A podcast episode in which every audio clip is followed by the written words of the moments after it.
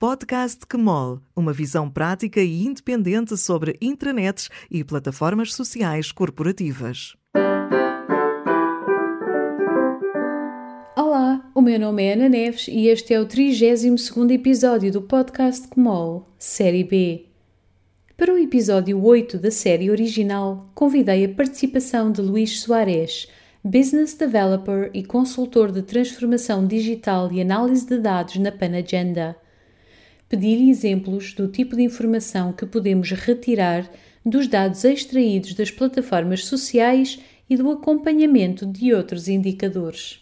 No auricular direito, pode ouvir a resposta original em inglês, no auricular esquerdo, a tradução em português.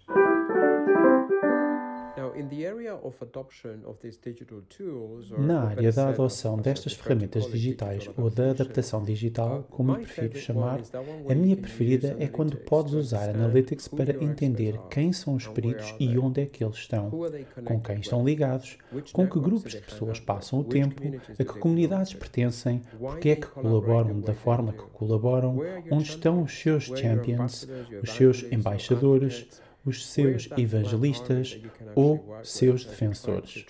Onde está o exército de pessoas que pode mesmo trabalhar consigo à medida que tentam a transição para uma nova forma de trabalhar através das ferramentas digitais?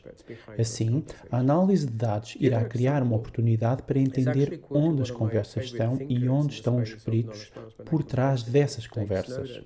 O outro exemplo vem das ideias do Dave Snowden, um dos meus pensadores preferidos na área de gestão de conhecimento e da complexidade, e que fala da oportunidade de criar e inspirar uma rede humana de sensores, especialmente no atual tempo de pandemia, e dessa forma eventualmente perceber aquilo de que as pessoas estão a falar, o que estão a ouvir e como interagem umas com as outras para que se consiga perceber as conversas que estão a ter lugar.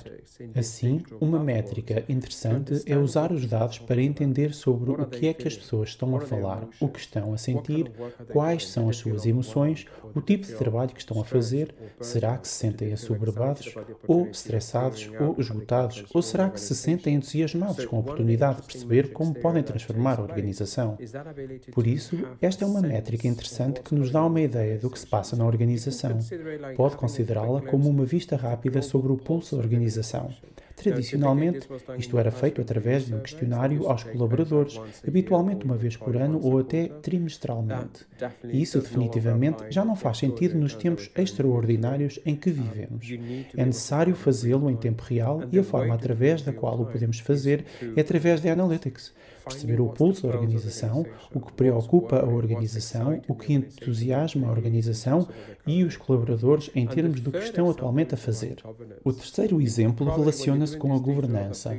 Em princípio, quando está a realizar estas iniciativas de adaptação digital, tem um modelo de governança forte e robusto, mas a questão é: as pessoas entendem o que se espera do modelo? Está a dar às pessoas boas orientações para que se rejam por elas ao usar as ferramentas?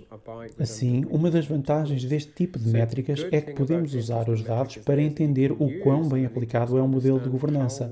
Por exemplo, os espaços que criou estão a ser bem administrados, bem facilitados, abusados para propósitos e utilizações para os quais não foram criados? Através da análise de dados, tem uma oportunidade de entender se o seu modelo de governança está a ser posto em prática pelos vários profissionais de conhecimento e garantir que eles entendem se estão ou não a fazer uma utilização responsável das ferramentas de forma a conseguir extrair o máximo delas.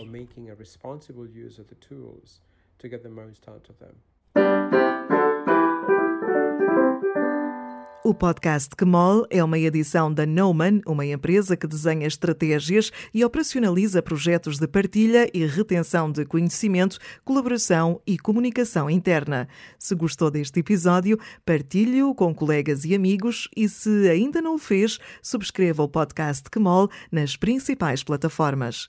Este podcast tem edição de Daniela Azevedo, música de André Silva.